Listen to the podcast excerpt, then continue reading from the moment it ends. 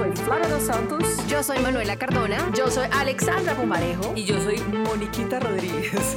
¡Ay, qué linda, Moniquita! ¡Ay, qué ternurita! ¿Qué es eso, ella. Moniquita? Paz y amor. ¿De dónde Acá le vemos tanto Moniquita, amor. písanlo. Ay, qué ternurita ella, o sea, bebé.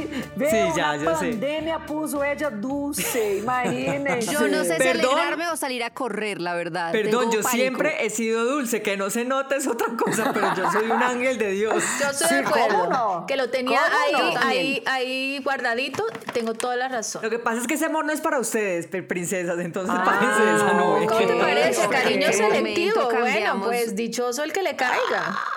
De blanco a Sí, negro en un segundo. Y después dicen que estamos locas y que somos bipolares. Y va uno a ver y Sí, sí. pero ¿qué hay que hacer? Nada que hacer.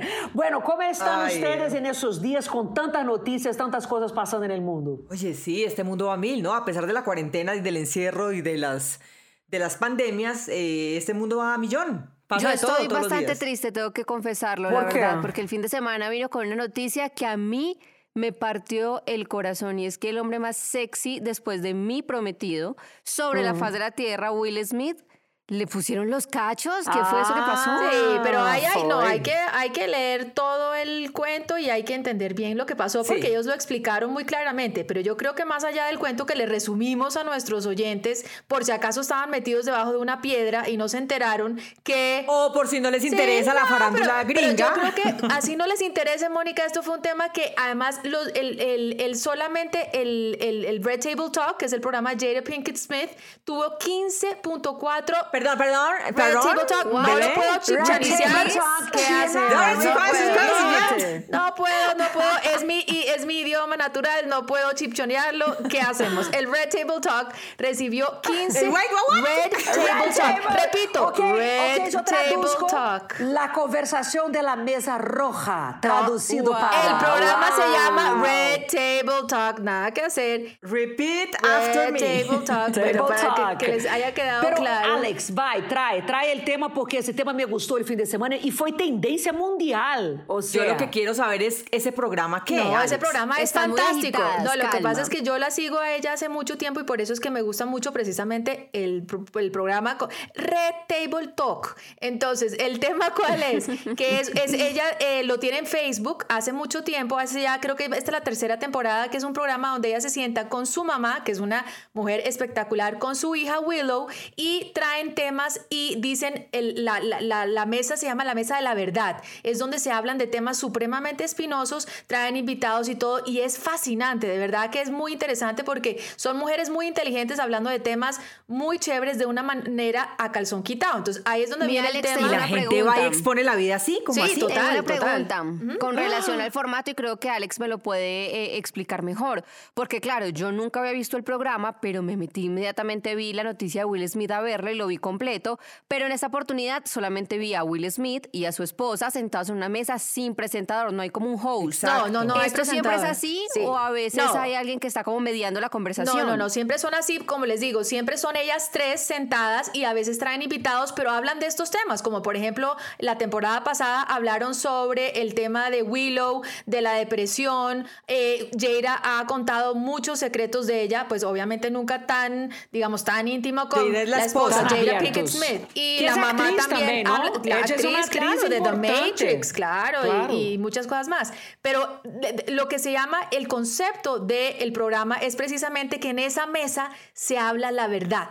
Y muchas veces Will Smith es invitado, otras veces es el otro hijo Jaden, otras veces el primer hijo con la primera esposa. O sea, es, se trata de, de hablar de estos temas que son muy duros y ellos han hecho, la verdad, una labor muy bonita de hablándolos de una manera, como digo yo, a calzón quitado. Entonces, por eso es que cuando salieron los rumores del rapero este, de August, y cuando él salió a contar todo el tema de que era que Jada sí había tenido un- una una relación extramatrimonial con ella. Y Ella- larga. larga. Ella salió a decir, me voy a llevar a mí misma al Red Table, o sea, me voy a llevar a mí misma a la mesa de la verdad. Y por eso fue tan Ay, diciente que lo hicieran en ese para programa. quê? Pero para quê? Aí eu pergunto, ou seja, por que hacer um espetáculo de problemas da vida privada?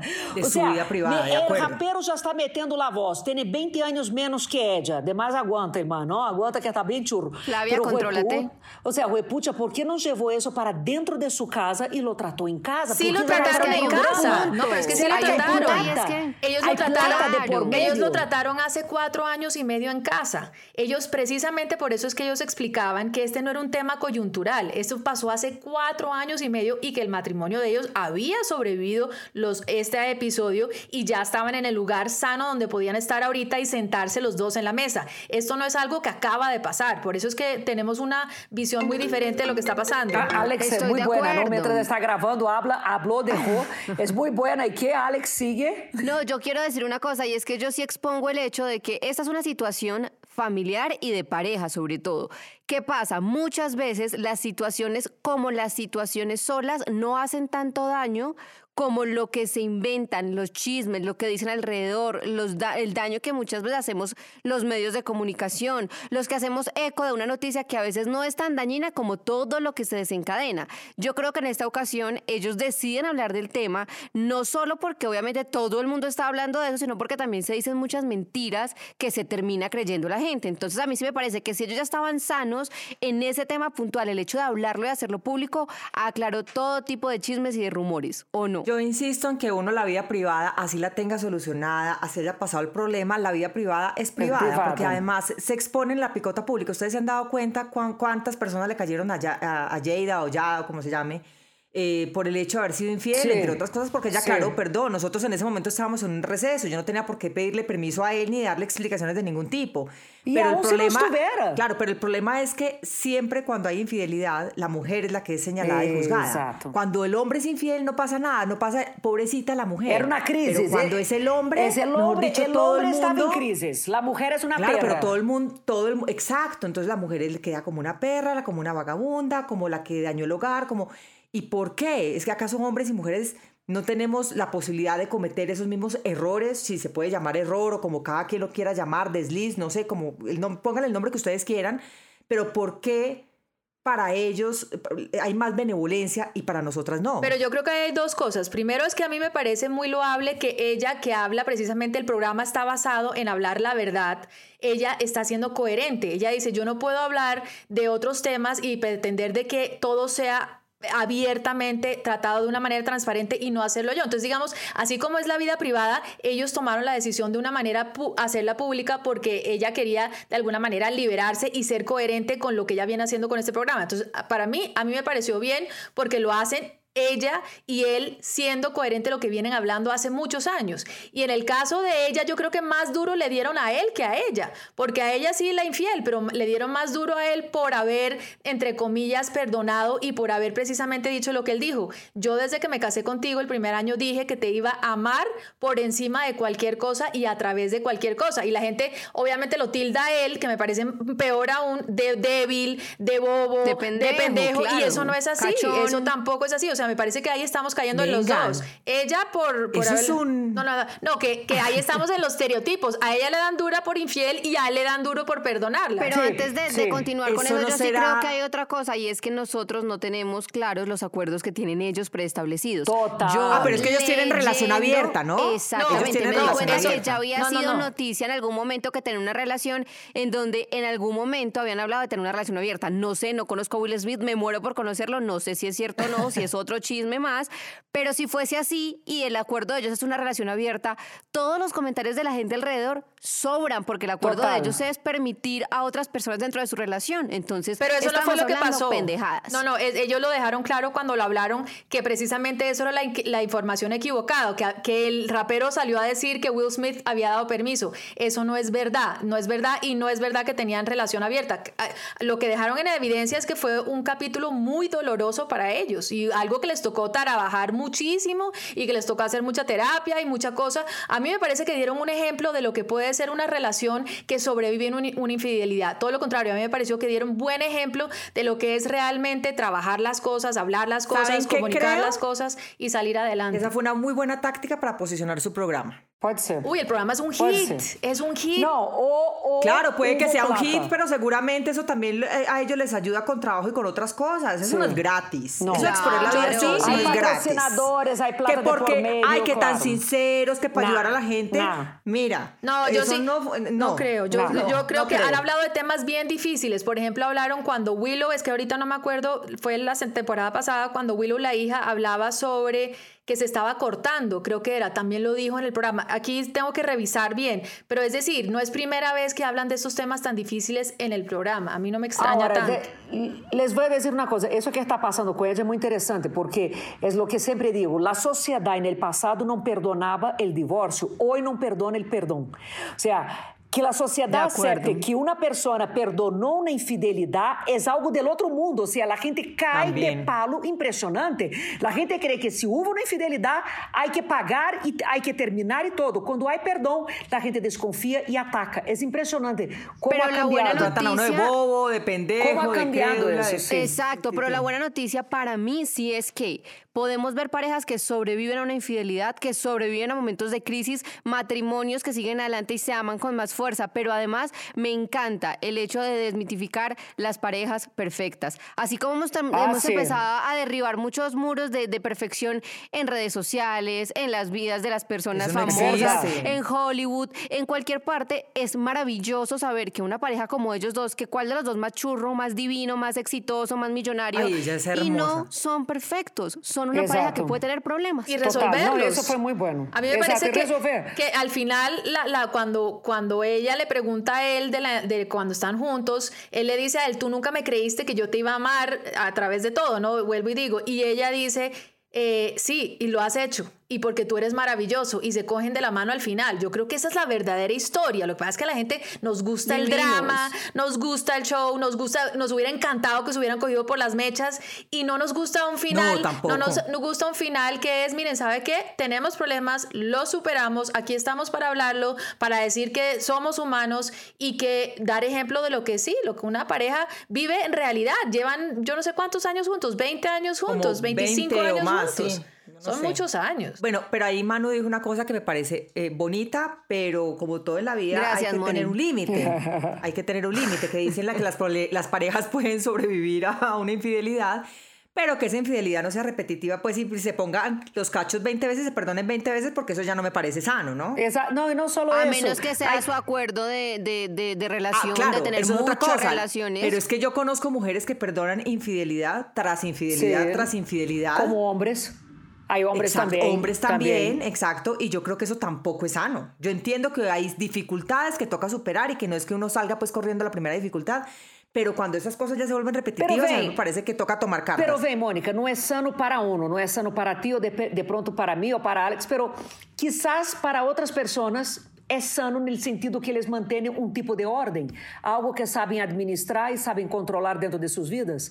É dizer, ao fim do dia, nadie sabe o que passa na cabeça de cada um e o que é melhor para cada um. Sí, claro, pero tú ahí estás hablando, yo creo que lo que estaba diciendo eh, Manu, que es un tema de acuerdos, es muy diferente a una persona que repetidas veces le dicen mentiras y, los, y lo engañan. O sea, una cosa es que tengan un matrimonio abierto, que digan, listo, no importa, vamos a estar, que no es el caso de ellos, que no es el caso de mucha gente, y otra cosa es una persona que aguanta una y otra vez que le rompan el corazón, que le digan mentiras y simplemente por falta de amor propio o por falta de saber estar sola, se aguanta. Es diferente. Una cosa es... Ou por una- outras razões. Bueno, por la que de sea. verdade se sente cômodo em uma situação conhecida. Não, pero- O sea, é muito difícil sair del conhecido e enfrentar incluso Pero la eso no es sano. El hecho o que la se sienta cómoda no quiere decir que es sano. Simplemente tiene que sanar precisamente para que se dé cuenta que eso no es se sano. a persona, e se a persona não está em crise, se a persona não está em angústia?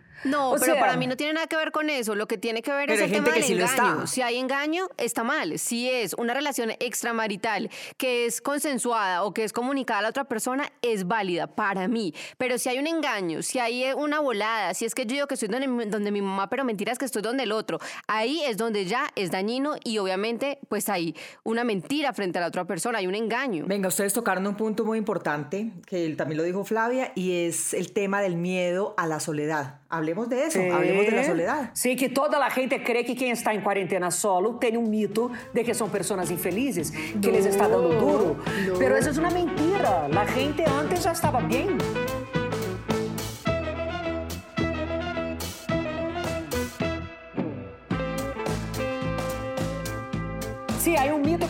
Mito que todas las personas que están solas en cuarentena son personas que están infelices y le está dando muy duro, más de que uno que esté en compañía de alguien. Y eso es una mentira. La persona sola ya aprendió a vivir con ella. O sea, Pero lo voy a sacar de la cuarentena. Lo ah. puedo sacar incluso de la cuarentena. Saquémoslo de la cuarentena. Simplemente una persona que decidió estar soltera más de dos años, vivir o hacer su historia de vida sola en un apartamento o en una casa, tener tres gatos, tres perros y no tener pareja, hombre o mujer. Bueno, bueno, bueno, sin echar pipos acá pues. no, pero es de verdad. Entonces la gente y no son tres perros, es una. debe estar muy sola, esa soledad la llena con mascotas. Moni, cuéntanos de tu experiencia, por ejemplo.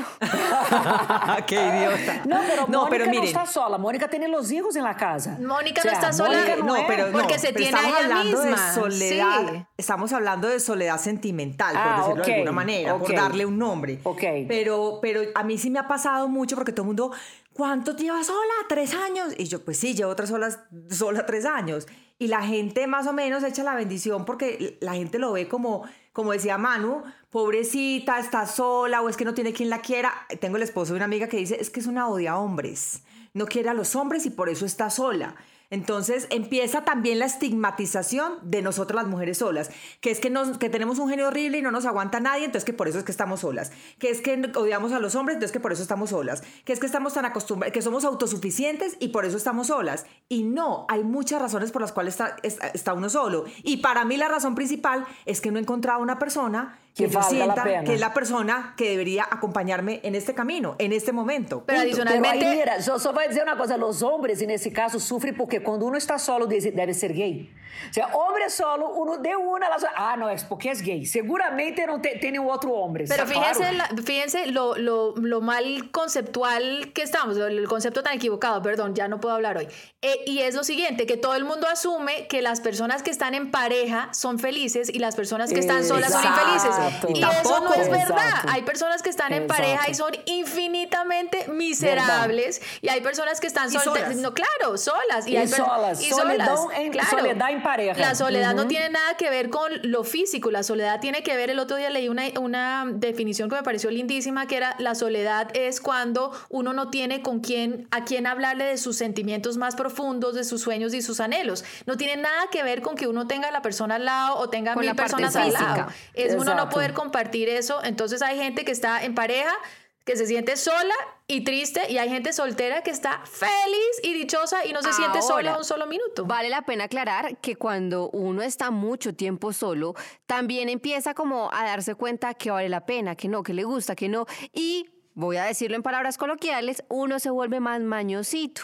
Nos ha pasado mucho a las personas que, por ejemplo, en mi caso, yo viví sola como seis años y yo no sé, creo que les había contado esta historia una vez, que una vez mi hermana fue a dormir a mi casa, en ese momento mi hermana vivía fuera del país y llegó y se quedó a dormir a mi casa y al otro día se levantó a hacer desayuno, hizo cafecito.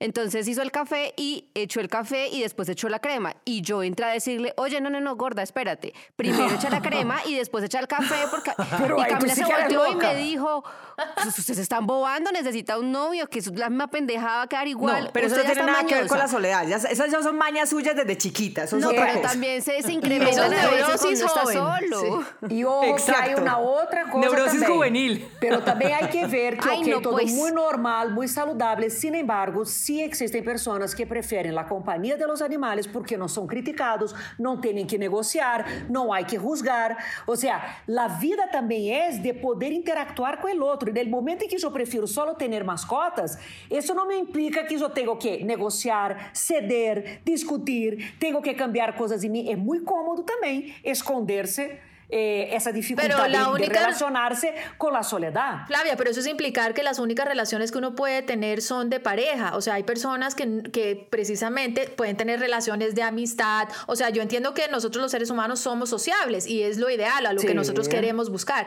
Pero hay mucha gente que simplemente no está hecho. Yo tengo amigos que no están hechos para estar en pareja. Punto. No están hechos. Y yo prefiero que admiten eh, que no es, quieren estar en pareja y no hacer daño a esas personas que constantemente buscan parejas simplemente para suplir la cuota social y son neuróticos pues y hacen daño. Yo sí creo que además esto, aparte del tema de las mascotas, eh, pues tiene demasiada tela por cortar, porque el tema de las mascotas también es muy importante. A veces sí generan compañía, cercanía, pero pero, y yo había dicho esta frase en otra oportunidad, y es que entre más eh, conozco al hombre, más quiero a mi mascota. Y me pasó, y les, les, les cuento que me pasó la semana pasada, eh, una situación muy dolorosa en mi casa en donde de verdad perdí por 30 segundos la fe en la humanidad, donde dije, Dios mío, es increíble que hayan seres humanos crueles, despiadados, que no tengan humanidad frente a muchas situaciones. Pero eso creo que es un tema completamente aparte, porque el hecho de que uno tenga mascota Sí, no quiere decir no que uno tenga pues como pareja o que viajando la mayonesa. Ya No, viajaste. no tiene que ver. Pero yo sí creo que, que la soledad también es necesaria. Yo pienso que a veces uno Sí, claro. ha vivido tanto tiempo en compañía que, que por eso es que la gente le teme eh, a estar solo. Porque creen que ese es el fin del mundo, porque cree que la vida, es que yo les decía, yo cuando viajaba, por ejemplo, el año pasado que viajé tanto, yo me sentaba en los restaurantes y a mí hasta los meseros me decían, ¿y usted viene sola? Y yo sí, y yo veía que todas las veces estaba alguien o con la pareja, o con los hijos, o en familia, o en parche, o como sea. La única que siempre estaba sola en los hoteles, la única era yo. Entonces ellos me preguntaban y yo decía, sola, yo no estoy sola, yo estoy bien porque estoy bien conmigo misma. Entonces Claro. me llamaba la atención, por ejemplo, que yo veía una pareja y le decía, vea, vea, ¿usted ve esa pareja de allá? Sí. ¿Qué están haciendo? Están chateando. Ok. Ah, eh. ¿Ustedes creen que eso es compañía? Exacto. Eso es soledad. Exacto. Están sentados los Total. dos viajando Total. en un sitio espectacular con una playa al lado maravillosa y ni siquiera se miran a la cara. Entonces, ¿quién están más solos? ¿Ellos o yo? Pero y entonces que- el, el- el mesero se moría de la risa y me decía, no, pues claramente ellos. Le dije, exacto. Claro. Soledad no es... eh, primero, no hay que estigmatizarla y no hay que satanizarla. Y segundo, estar en compañía no significa que uno esté bien. Pero yo creo que sí. O sea, cada quien elige un momento y, y- y- se acomoda a, eso, a ese Y si momento. lo normalizáramos, mucha gente no estaría en las relaciones malas en que está. Pero precisamente Claro. por ese estigma de que si una mujer o alguien llega, o como dice Flavia, porque es de los dos, llega a una fiesta y no tienes novio y no tienes pareja y hace cuánto no sí, es y una te vas- mamera. ya, eso no se debe hacer cada Te quien voy a presentar. Empezando por mis a amigas. Sí, ya, deje así. Empezando por mis amigas. No, en el caso tuyo es falta de sexo, no es falta de pareja. Son dos cosas muy distintas. Alexandra. Muy distintas. Gracias. Sí, ya, no. Me No acaba de clavar un Esa cuchillo en cueva el pecho. Está como la de Dark, la serie. o sea, Puñaleta No, no, oxidada. tú sabes que te quiero, pero es la verdad, Mónica. O sea, una Me cosa va es a una dar cosa. con esa puñalada. Eso es la cueva de Dark, o sea, hay que investigar las Ah, entradas y salidas. a mí me la hicieron Ay, no me mucho tiempo. A mí me la hicieron. Pero además, qué sana es No, la soledad. yo, oigan, Alex, qué yo sana. jamás te hice Ay, bullying. Dios mío, la de la guadaña no era Mónica.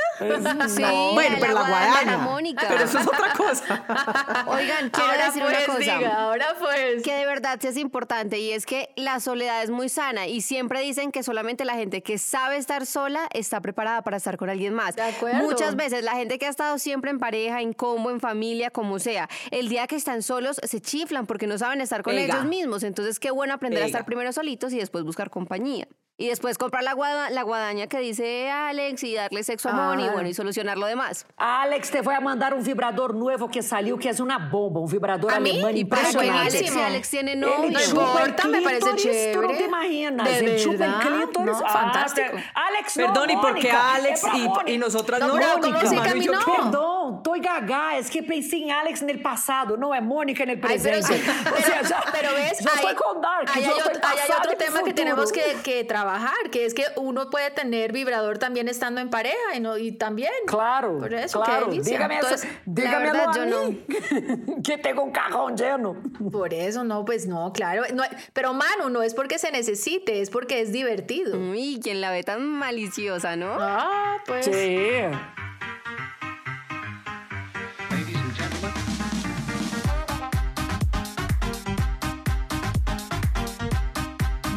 Hablemos de otros temas. Salgámonos, por favor, de las incidencias y las intimidades de los miembros del tetágono.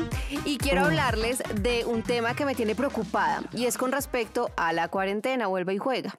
Resulta que yo no hago sino oír que llega el pico, entonces he oído que dicen que el pico más fuerte iba a ser en abril, que el pico más fuerte era en mayo, ahora el pico más fuerte es en julio, y yo no es que esté tratando de minimizar el riesgo y de decir que no hay un virus que está matando mucha gente, claro que lo hay, pero ustedes no creen que cuando cuando nos están diciendo que viene lo peor, que viene lo peor, también nos están sometiendo de alguna forma como a un terrorismo psicológico en el que uno se está enloqueciendo dentro de su propia casa.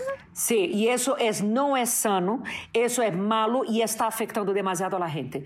O sea, ese estrés constante que estamos viviendo. Ahora les voy a contar una cosa. Hace como dos semanas, porque la señora, enfim, Letícia quiso hacer la prueba, tá? Estava desconfiada, eu chamei. E vino uma médica e me disse uma coisa muito séria. Já me disse, mira, manter a gente nesse terrorismo psicológico é necessário porque há muita plata entrando, há muita donação de plata. Como justificas toda essa plata se não há todo um terrorismo por detrás e uma gente muerta del susto? E sim, eu creio que já estamos um pouquinho passado de terrorismo psicológico. Não há ações contundentes, creio que não há um direcionamento, isso é verdade. O pico é julho, não é agosto, não é setembro, é, ou seja, nadie sabe nem merda. Então, é melhor não fazer terrorismo que quedar fazendo esse tipo de futurologia que não leva a nada, só a estresse e deterioro da saúde lo mental. Lo que pasa es que yo lo veo desde otro punto de yo vista. También. Yo hago un análisis desde el otro lado y es el tema de prevención, es decir, de no relajarse con, con, con, una, con, un, con un virus que nadie conoce, que se comporta y se ha comportado en diferentes países de muchas maneras. Lo que pasa es que nosotros aquí tuvimos la fortuna, de cierta manera, de haber entrado a una cuarentena temprana Exacto. y de haber tomado unas precauciones tempranas. Yo no lo siento como si fuera un terror psicológico a propósito, yo lo siento como que Ey, aquí, y, y, y, además el tiempo lo ha demostrado. Pero Mónica, Los toca educar, han ido- toca solamente Claro, pero educar, pero no hacer los- futurología de esa manera. Pero- pero la lo- gente pero no es se que no es futurología, yo creo que es más bien pro- prevención. Yo lo veo como prevención, como decirle a la gente, hey, no se relaje, porque esto puede. Y mira que cada mes, sí, hay un pico distinto. E vai chegar mais, vai aumentar. Ou seja, a perspectiva Claro era mais. Era como 15 milhões de infectados, 10 milhões, uma coisa assim. Cada país tem a sua perspectiva por conta do número de habitantes. Pero el tema ahí no era que el, el tema del pico, acordémonos que era tratar de prolongarlo lo más que se pudiera para que el sistema de Claro. salud se preparara. Es que yo creo que eso es lo Y que no la se gente. prepara. eh, eh, pero es que es una, eso es una cosa política y otra cosa es lo que pasa con el virus. O sea, la idea de meternos y de, de- de ponernos en cuarentena tan temprano era porque el sistema de salud se iba a colapsar, como pasó en otros países, porque no estábamos preparados. Y la idea era que se prolongara más y más y más para que se tomaran las medidas de tener las camas, de preparar las UCIs y demás. O sea que esto que nosotros estamos sintiendo, sí, largo, sí, tedioso, sí, harto, pero ojalá, ojalá nos dé la oportunidad de que hayan más camas y más personas se puedan salvar. Ese es el tema. Lastimosamente, Claro. ya estamos llegando Ya al tope. estamos en lo que pasa Es que yo expongo Estamos la a situación punto de desbordarnos. porque es que me parece complicadísimo estar en el punto medio en una situación así. Siento que educar mm, suena muy lindo, pero es que realmente qué tan preparados estamos para que salgan a decirnos pueden salir, eh, no sé, pueden hacer X o Y, pueden un momento que llegó el domicilio. Pero, ¿qué tan preparados estamos? O sea, Qué de verdad, ¿qué tan preparados estamos? No estamos preparados para que nos eduquen, pero también es muy triste que nos sometan a tanta presión psicológica, porque uno está tratando de cargar con sus miedos, con sus dificultades económicas, con sus dificultades mentales, con no ver a su familia, con tener que aplazar planes. y súmele a Incertidumbre que le dicen plata.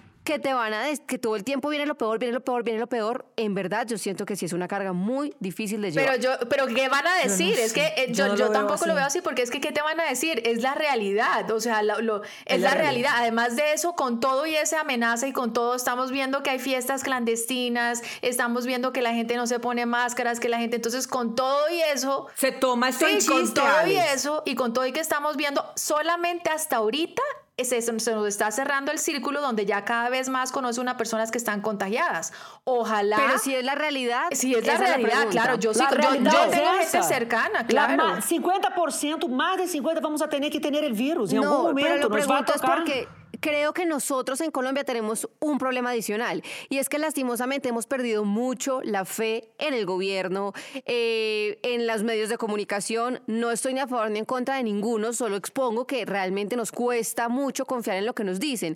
Entonces llega un punto en donde uno se sienta a ver noticias y dice, ¿esto será cierto?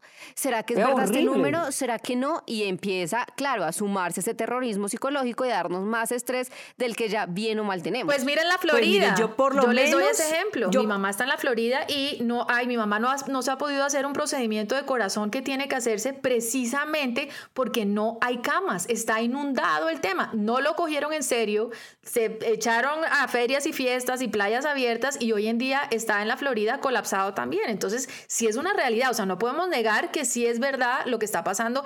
En Europa murieron 30 mil personas, en España. O sea, eso es mucha gente es una realidad. Claro, además hubo días que hubo eh, hasta mil muertos Pero por acuérdense día. que en el, fue un principio, cuando no sabían manejar los primeros síntomas y todo. O sea, es una realidad que todos al fin del día vamos a coger el virus y 5% se van a morir. Sí, pero Son sí, no, es que el hecho, se van a morir. el hecho de saber que, no, que, que, nos va a coger sí o no el virus y que vamos a estar más expuestos y data, no significa que no nos tengamos que cuidar. Ah, no, claro. Entonces no podemos ser, Educación. claro, por eso, pero no podemos, pero no podemos ser tan irresponsables tampoco. O sea, yo creo que el mensaje es muy claro y no necesariamente tenemos que estar pendiente qué nos dice el gobierno, qué nos dice el alcalde, qué nos dice el, el del municipio, el que... No, eso es una labor de cada uno. Nosotros tenemos la obligación de cuidarnos a nosotros mismos para poder proteger por lo menos el entorno más cercano, porque es una realidad, porque justamente esto nos ha permitido aguantar, pero no significa que podamos seguir muy bien mucho tiempo porque esto es un tema que va para largo. Entonces, no nos, yo creo que no nos podemos confiar. Yo sí de acuerdo. tengo la teoría en que tenemos que seguir apretando mmm, de ¿Qué? todo. ¿Apretando para, qué? Para poder, para poder seguir O sea, aguantando. ver noticias para poder hoy no. día es para apretar el culo y ya, porque qué cosa Claro, pero tampoco yo. nos podemos aislar de esa realidad, porque es que es la única manera también de poder estar alertas. Mire que la gente, entre más avanzan los casos, la gente se está relajando más, está pasando todo lo contrario. Entonces, porque la gente no está creyendo. Entonces, como no está creyendo, La gente está mamada. Eu creo que não é que não está acreditando, é que está mamada. Chegamos ao ponto que eu les vengo dizendo del deterioro cerebral. Chega um ponto, há uma resistência, Huepucha. O sea, essa castração está demasiado. Hay que, hay que dar um pouco de optimismo y educar a la gente. Yo entiendo a la gente que tiene que salir a pero lo que trabajar, está- pero ahí yo creo que también lo estás mirando de una manera equivocada. O sea, nos están castrando, nos están quitando. Pero ¿por qué no más bien pensamos que también nos estamos protegiendo? O sea, tener, a, Sí, tener a exacto. nuestros papás en la casa no Exacto. es Es por verdad. malos, ni no es porque no los queramos ir a ver, ni no porque no queramos ir a abrazar. Es porque estamos tratando de cuidar la salud como cualquier persona que pueda estar expuesta a algo. Entonces, yo no creo que solamente es lo que pasa en las noticias, sino que tenemos que ser responsables de cómo manejamos el tema psicológico propio, cómo estamos, cómo nosotros miramos lo que nos está pasando, cómo estamos asimilando, porque por eso es que creo que estamos en esta situación, porque estamos llenos de egoísmo, es que yo quiero salir a rumbear, es que yo quiero salir a no sé qué. Hay gente que necesita salir a trabajar, eso sí lo entiendo clarísimamente y ojalá Claro, eso sí se clarísimo. pueda. Pero hay otra gente que se está quejando porque no puede ir a hacer lo No, que siempre terrible. hacía. Entonces, eso es otro Sí. paseo. Yo creo que uno tiene que pensar, ¿Ustedes yo estoy en mi casa porque me estoy cuidando y porque cuido a mis seres queridos. Punto. No, no estoy en una Va a cárcel. boletear una amiga. No, no voy a decir el nombre, pero la voy a boletear. Entonces, hace poquito me estaba contando que no, que era que un, un familiar había- estaba cumpliendo años, entonces había ido a un centro comercial a comprar un regalo. Y yo, ¿En serio? te fuiste a un centro comercial a comprar un regalo. Sí, pero ¿Y eso estaba qué? solo, entonces no hay ningún problema, Pero por espérate. el amor de y yo, ah, ok, maravilloso. Y entonces, no, pero imagínate que me tocó ir a la clínica y yo sí llegué a la clínica a preguntar que si estaba todo desinfectado. Le dije, perdón. O sea, vos te fuiste a un centro comercial, entraste a un almacén, compraste un regalo que quién sabe cuánta gente ha tocado, te fuiste a una fiesta de cumpleaños donde está, porque supuestamente como solamente es la familia, entonces no va a pasar nada. Y vos llegas a una clínica a preguntar que si tú estás desinfectado, tienes huevo. Sí. O sea, de verdad, y eso es lo que le está pasando a mucha gente. Entonces dicen, no, es que yo me reuní con mi papá porque es que mi papá se está cuidando. Pero entonces resulta que el papá vive con la, por decir algo, la madrastra. Y la madrastra tiene un hijo que también la visita con los nietos. Entonces uno sabe dónde está el hijo con los nietos, pero resulta que al hijo de la señora, que es la mamá tata, le toca ir a la oficina y a la oficina No, le toca compartir con es 10 personas. Pero no, pero esto es- nos estamos cuidando entre todos. Hombre, por favor, seamos conscientes. Este no es el momento todavía de reuniones ni de vainas. Aguantemos. Esto para algo tendremos que aprender y se- seguramente tendremos que fortalecer mm, eh, nu- nuestro temperamento No, con nuestra que paciencia y saber que no podemos controlar También. nada. Y yo lo que creo es que también es uno, si uno se enfoca y le pone la energía a todo lo que uno no puede hacer, si ahorita nos sentamos y hacemos todos los agravios de lo que no podemos ir a visitar, de lo que no podemos ir a comprar, de lo que no podemos ir a, a viajar, de lo que no- nos hunde y nos lleva. Si por el Total. contrario más bien pensamos, estoy saludable, estoy en mi casa, gracias a Dios tengo comida, gracias a Dios todavía tengo mi familia, gracias a Dios tenemos la tecnología que puedo ver a mi familia por FaceTime. Si nos enfocamos en lo Claro. positivo, el mundo cambia. Pero si nos enfocamos en lo negativo, nos lleva y más bien, mejor Desde dicho, lo que tenemos, nos sentemos no acá, nos sí, nos sentamos a aquí decir una a cosa. llorar. Yo leí algo tan lindo esta semana eh, que me pareció de verdad que es la forma de ver ahora y creo que esto concluye un poco todo lo que hemos dicho y los puntos de vista que hemos expuesto. Y es que hay alguien en este momento que piensa que la pandemia está, es inventada. Hay alguien que piensa en este momento que probablemente el virus es inofensivo. Hay otra persona que no ha salido de la casa en 200 días porque está paniqueada. Hay otra persona que probablemente renunció a su trabajo y no tiene con qué comer y tiene una situación difícil y tiene mucha rabia por lo que está pasando. Hay miles de situaciones y cada persona está viviendo la pandemia de una forma, pero todas son aceptables y válidas. Lo Es que pasa verdad. es que uno no puede sentarse a decir, es que él no tiene la, razón, la tengo yo, por dos razones. Primero, porque es que todos lo vemos desde puntos de vista diferentes. Y Ah, segundo, porque no sí. tenemos algo que nos haya pasado antes, que nos haya preparado para esto. Todos es la primera vez que nos enfrentamos a una pandemia de estas. Nunca a nadie le había pasado antes que diga, no, a mí la pandemia pasada, yo sí preferí irme de viaje porque no me pasó nada. No, es que nunca nos había pasado. Entonces todo es una, Esto es de una experiencia nueva. 1910, 11, una cosa así. o sea, Exacto. Entonces, más En que nada es respetar que todos estamos viviendo la pandemia de una forma diferente y tratar de entender que es pasajero y que se va a demorar, sí, pero va a pasar. Entonces hay que proyectarlo así para tener un optimismo, como dice Alex, pero sin alejarnos de la realidad. No, claro, hay que ser reales, hay que, hay que, hay que afrontar la situación y como, y como bien dices tú, hay gente que lo está viviendo de una manera demasiado distinta, demasiado porque tiene condiciones distintas, todo el mundo ha perdido algo, todo el mundo está Sí. además bajo unos niveles de estrés que es la incertidumbre, más que otros, pero el tema de la salud, o sea, solamente pensar que hay gente, yo por ejemplo tengo una hermana y mi cuñado, mi sobrina, todos tuvieron, gracias a Dios fue leve y ya pasaron y ya les lo dio el cuerpo. Hay otra gente que ha tenido gente hospitalizada como Flavia, por ejemplo. Entonces también todo el mundo lo puede mirar desde perspectivas muy distintas, pero eso no Y quita que seamos un- responsables. Les cuento una, já haciendo o coro de Mônica. El sábado minha mamãe foi ao centro comercial porque estava enlouquecendo, tra- encerrada en la casa. Ah, caramba, ¿en serio? ¿No aprendió? Te- les ¿No juro. aprendió? No, no, o sea, tú no- usted no se imagina la pelea de, o sea, enlouquecendo. Julio não sale de la casa hace 110 días. Não pone la nariz fuera de la casa del susto que tiene. Yo, máximo, fui a veterinária y supermercado y me dices que estás enlouquecendo. O sea, sí, hay de todo un poco. Bueno, yo creo que Lo todos... importante es que se cuiden. Lo importante es que cada quien en su medida se cuide y se cuide pensando en cada persona, pero sobre todo en las personas que tenemos alrededor. Que no seamos egoístas. Vengan, eh, hace rato que no saludamos a nuestros tetagentes. es verdad. Y resulta, resulta que tenemos unas amigas en España, tía. ¿En serio? Y claro, es un primo mío que vive ahí Flipo. eh, en Valencia. Churro. Y resulta. Aguanta. Qué berraca. Y resulta. Está en España. casado. No importa, yo Está no soy está celosa. Yo no soy celosa. Está Ah. como necesitada, ¿no? Y la que la necesitada supuestamente soy yo, pero bueno. Eh, resulta que tiene unas amigas, él les recomendó nuestro podcast y son fanáticas, número uno. Es más, mi primo es eh, primita cuando sale el próximo ¡Ay, capítulo. besos! Saludos, semana. saludos, primo, saludos. A mi primo Álvaro, besitos en Álvaro, España. beso, beso, venga para que te Y a todos conozca. los oyentes que nos primero acompañan, segundo perdonan por todas las dificultades técnicas que seguimos diciéndoles estamos en cuarentena, acá suena el citófono, se cae el teléfono, Flavia picha las teclas, a Alexandra se le pierde el cargador, nos pasa de todo, pero con, tenemos tanto amor por esto porque nos sentimos tan felices de acompañarlos y de que nos acompañen que seguimos firmes haciéndolo a pesar de las dificultades. Así Sí, que gracias Que por perdonen las pisadas. Eso no va a cambiar. Eh, Hay gente que sigue quejándose, ¿no? Usted se pisa demasiado. Ah, marica. Toda la así semana. es, juepucha, nada que Hablamos al hacer. tiempo, perdón. Bueno, niñas, bueno, besitos. Un beso para. Feliz ustedes, semana. las extraño, las extraño. Un beso. Besos. Chao. Hasta el próximo Hasta el Pentágono. próximo tetágono, Chao. queridos teta oyentes. Chao.